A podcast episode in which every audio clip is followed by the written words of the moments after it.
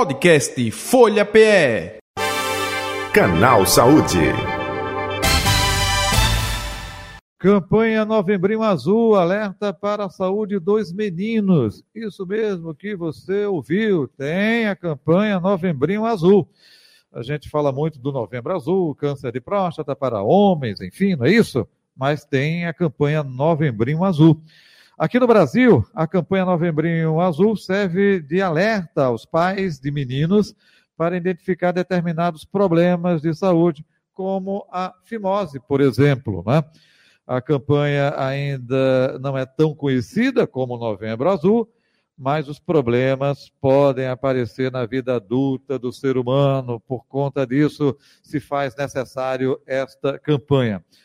E daqui a pouco eu vou trazer a doutora Roberta Leal, que é cirurgiã pediátrica, para falar com a gente. Antes, eu quero me dirigir a você, amigo e amiga, que a partir de agora começa a assistir, isso mesmo que você ouviu, assistir a nossa entrevista, o nosso canal Saúde, no youtube.com.br Folha de Pernambuco. Você pode se inscrever em nosso canal, caso não seja inscrito ou inscrita ainda. Se inscreva em nosso canal, né? ative o sininho para receber as notificações, dê o like, que é o famoso joinha para o conteúdo apresentado. E você pode compartilhar também, não é? é, nas redes sociais, com amigos e amigas. É, outro detalhe: você pode é, sugerir temas, você pode elogiar, criticar, enfim, fique à vontade. Estamos também no Facebook, no arroba Rádio Folha PE. São aí ferramentas para você assistir a nossa entrevista. E claro, Continuamos aqui na FM 96,7 e também 102,1. Uh, vamos trazer a nossa convidada aqui, a doutora Roberta Leal, cirurgiã pediátrica, conversando com a gente aqui no canal Saúde de hoje. Doutora Roberta Leal, é... não? Ela não está acompanhando? Vamos, vamos ver se ela está acompanhando. Doutora Roberta Leal, é, boa tarde para a senhora, prazer tê-la aqui com a gente. É, seja bem-vinda, viu? Tudo bom? Está me ouvindo, doutora? Não? Não está ouvindo, né? A gente é, vai é, entrar em contato com a doutora Roberta Leal para a gente fazer a nossa entrevista aqui falando sobre essa questão tão importante né, nesse mês de novembro Novembrinho Azul. Agora, meio-dia e 40 minutos, 12 e 40, é o nosso canal Saúde no ar, nesta sexta-feira, dia 3 de novembro de 2023.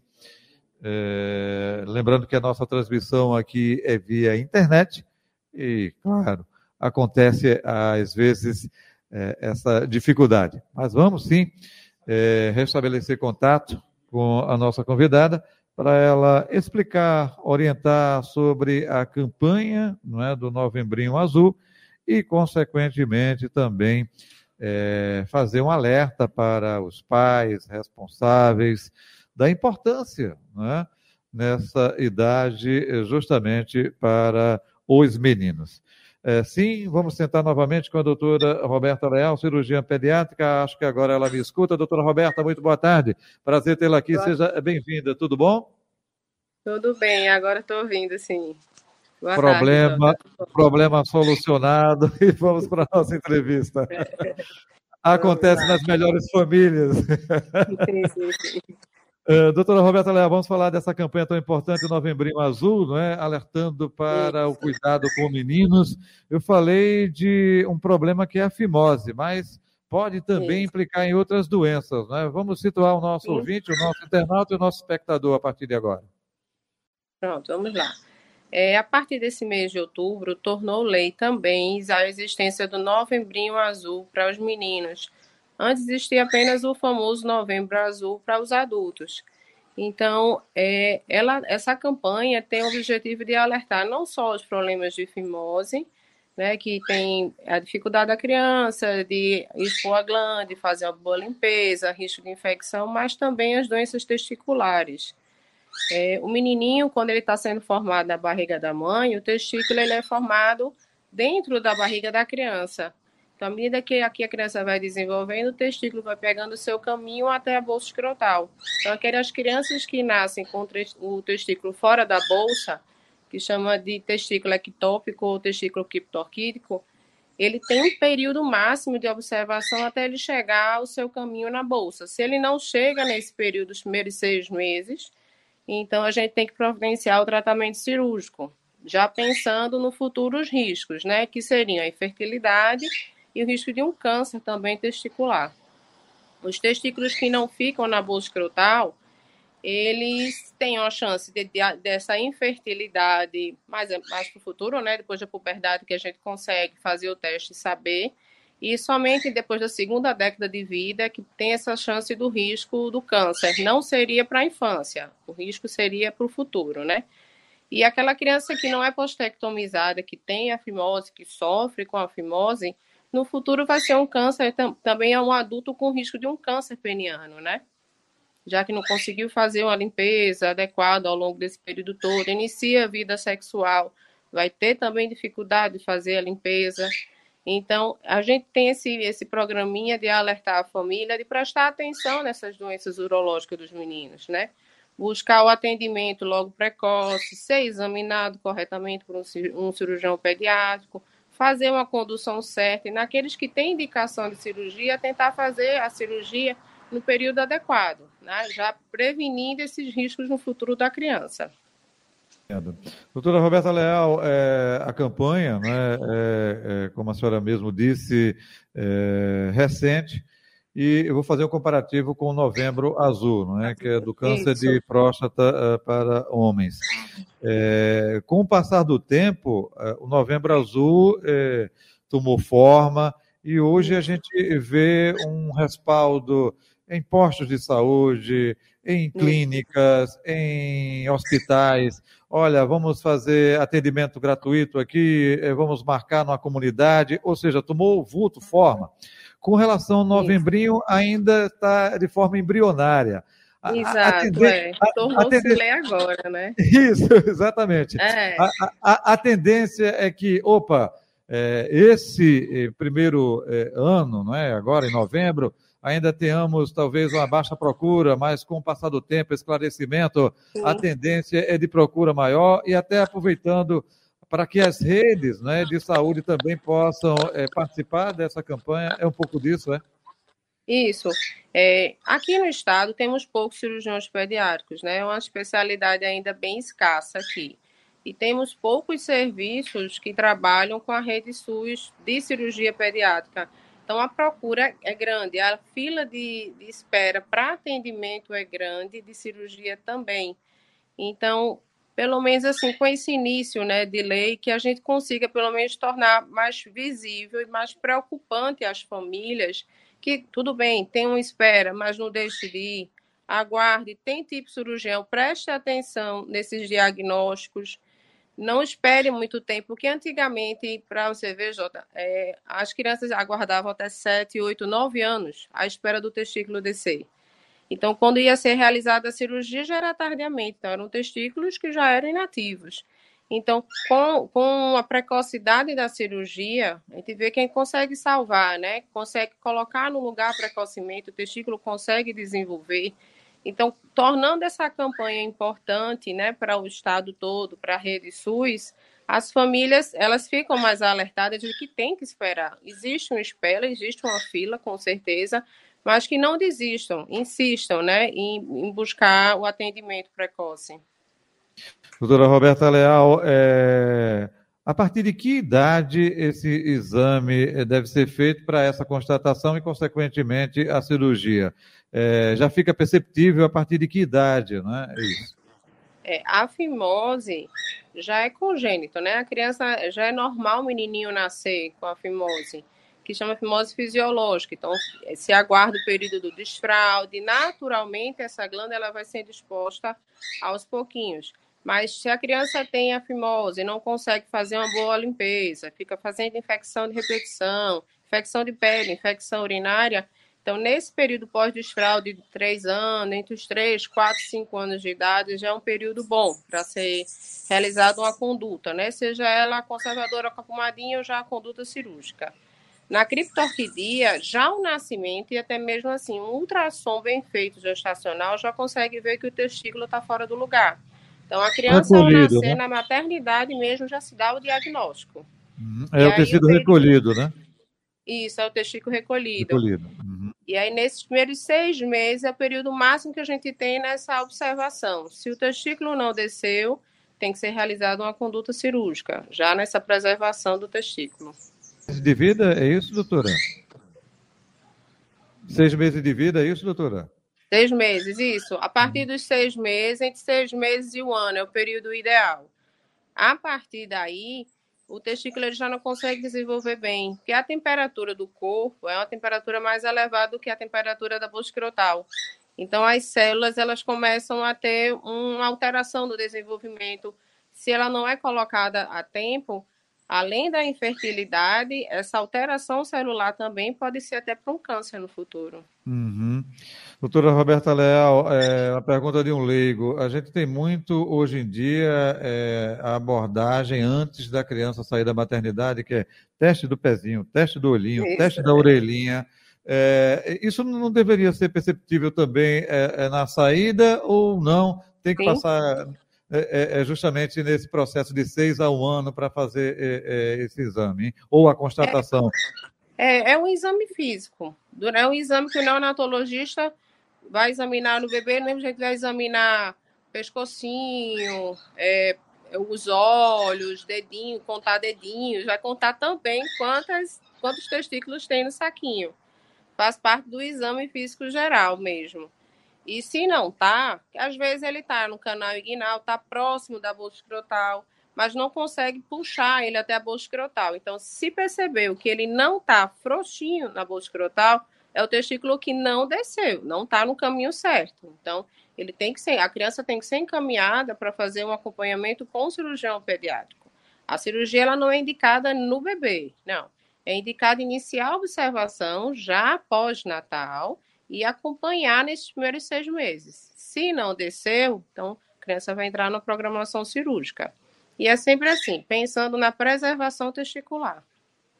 Certo. Doutora Roberta Leal, é, a senhora falou aí de poucos cirurgiões, cirurgiões é, pediátricos, né? Aí, por conta disso, a, a, demanda cresce. É, é, é, é Grande. É em virtude disso, né?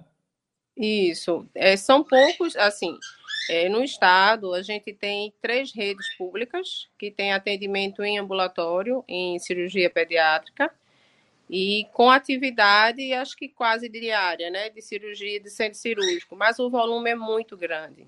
É, doenças urológicas, eu faço muito a parte da urologia pediátrica, é uma rede grande de doenças variadas e volume. Então, termina que a fila de espera para iniciar um atendimento é grande. Então, aí a criança passa por uma triagem, inicia o acompanhamento e vem o segundo passo, que é o agendamento cirúrgico. Então, termina que essa espera é um pouco longa, mas a gente tenta viabilizar o máximo para que não seja, não seja longe demais o intervalo né, entre o início da consulta e a indicação cirúrgica, e a criança perca o momento ideal para a cirurgia. Entendi. A senhora falou aí é, rede pública, né? É, IMIP, é, acredito eu, um exemplo. Quais são os outros, doutora? Isso. No, aí tem o IMIP, tem o Hospital das Clínicas e o Hospital Maria Lucinda porque ele é um hospital municipal. Os demais hospitais não fazem é, cirurgia ambulatorial, consultório, é mais para atendimento, tipo Hospital da Restauração, Hospital é, Barão de Lucena, eles fazem atendimento de urgência, mas rede de ambulatório para cirurgia, não. O grupo que a gente tem de cirurgia pediátrica, a gente trabalha lá no IMIP e é vinculado na rede privada ao Hospital Português. O, o, o IMIP, eh, você pode fazer é, é, o direcionamento direto, né? sem precisar de ir para a UPA. Os demais, é, via UPA, é ou não? O Maria Lucinda ele é municipal, então ele só atende Recife. O Hospital das Clínicas e IMIP, a maioria deles tem que ser como encaminhamento. Então, é feito um atendimento na UPA ou no postinho, é, faz o encaminhamento para fazer o atendimento pelo especialista na cirurgia pediátrica, e aí, ou por telefone ou presencial, que se faz o agendamento da consulta. E aí, a partir dessa primeira consulta, é que vai seguir, né? A conduta, se seria já uma conduta de acompanhamento, já uma conduta cirúrgica. Ok. De início, né? Uhum, uhum. Agora, assim, é uma observação importante que muita criança ainda chega fora desse, desse período ideal para cirurgia a, eu diria até a maioria. A maioria já chega passado do primeiro ano de vida. E quando a gente vai fazer a cirurgia, infelizmente, uma boa parte do testículo já tem algum grau de atrofia. Aí, comprometimento, e aí, é, com certeza, essa criança é, vai ter problemas quando se tornar adolescente ou um adulto, é isso? Isso, é. é ele pode ter outro testículo completamente normal, isso aí não tem problema de afetar a fertilidade dele. Mas se, existem também os casos de bilateralidade, né? A criança nascer com os dois testículos fora do lugar. Então, aí, nesse, nessa situação, vai ter prejuízo da função sexual, né? Com certeza. Reprodutiva, na realidade. Sexual não, desculpa, reprodutiva. O, o doutora é, Roberta, é, o pai, a mãe, o leigo, consegue perceber isso nessa idade que a senhora falou, de seis meses ao ano, ou tem que ser justamente uma avaliação médica profissional, hein? Não, é, é, o exame é basicamente uma palpação. Na fimose é tentar puxar a pelezinha para conseguir ver a cabeça. Se a cabeça não sai, a pelezinha, quando começa a puxar, ela faz um bico, é uma fimose. E na, na, na criptorquidia, o testículo não decide, é a palpação. É sentir que a bolsa escrotal ela não está vazia, ela está preenchida, cada ladinho, com, com o testículo. Se ele não está. Porque o testículo ele é envolvido, ele, é, ele tem um cordão um, de vasos e, e um ducto chamado deferente, e ele é envolvido por uma musculatura que vai até a cavidade abdominal. Então é normal em situações de frio, de da criança estar tá rindo, essa musculatura contrair e subir um pouco. Aí o testículo sobe para o canal inguinal. Mas aí com a mão você consegue palpar da região inguinal até a bolsa escrotal e sentir a bolinha, né, que é o testículo. Se consegue puxar ela facinho até a bolsa escrotal, então esse testículo, ele está lá. Ele no máximo seria um testículo retrato, que é uma outra denominação para malformações testiculares. Mas é basicamente a palpação. É examinar a bolsa escrotal do seu filho. Sentir que ela está cheinha. Em cada lado tem um testículo. E aí cabe ao papai e à mamãe justamente essa verificação e, claro, em dúvida, opa, aí procura Sim, o profissional da área de saúde, né? até porque é, requer uma atenção. Né? Com relação à fimose, eu acho que é algo mais frequente essa orientação, mas com relação ao testículo é, é, recolhido, eu acho que tem dúvidas ainda, eu acho que a campanha serve justamente para esse é. esclarecimento. Isso. Doutora são as duas principais, né? Assim, é, uhum. desculpa, Jota, assim, que é, são as duas principais malformações, né? A fimose e a criptorquidia, o testículo não decide. Existem outras também que acompanham também essas malformações urológicas na infância dos meninos, mas acho que são mais comuns são as duas. Doutora Roberta Leal, estamos chegando ao final do nosso canal Saúde de hoje. A senhora gostaria de acrescentar algo que não abordamos? Fique à vontade. Bom, é, com essa entrada né, que, é, da lei para a urologia pediátrica é, é, do novembrinho azul, né, a gente tem, nós cirurgiões pediátricos, né, a gente tem esse interesse e essa importância de alertar as mães e os pais prestarem atenção já na maternidade dos seus bebês, né? A fimose não se preocupe, a maioria dos bebês nascem com a fimose, é uma questão mais de acompanhamento mesmo mas a criptorquidia não. Ela é importante. Então, quanto mais precoce se dá o diagnóstico e se inicia o acompanhamento, melhor para a preservação testicular do seu filho. Podcast Folha PE. Canal Saúde.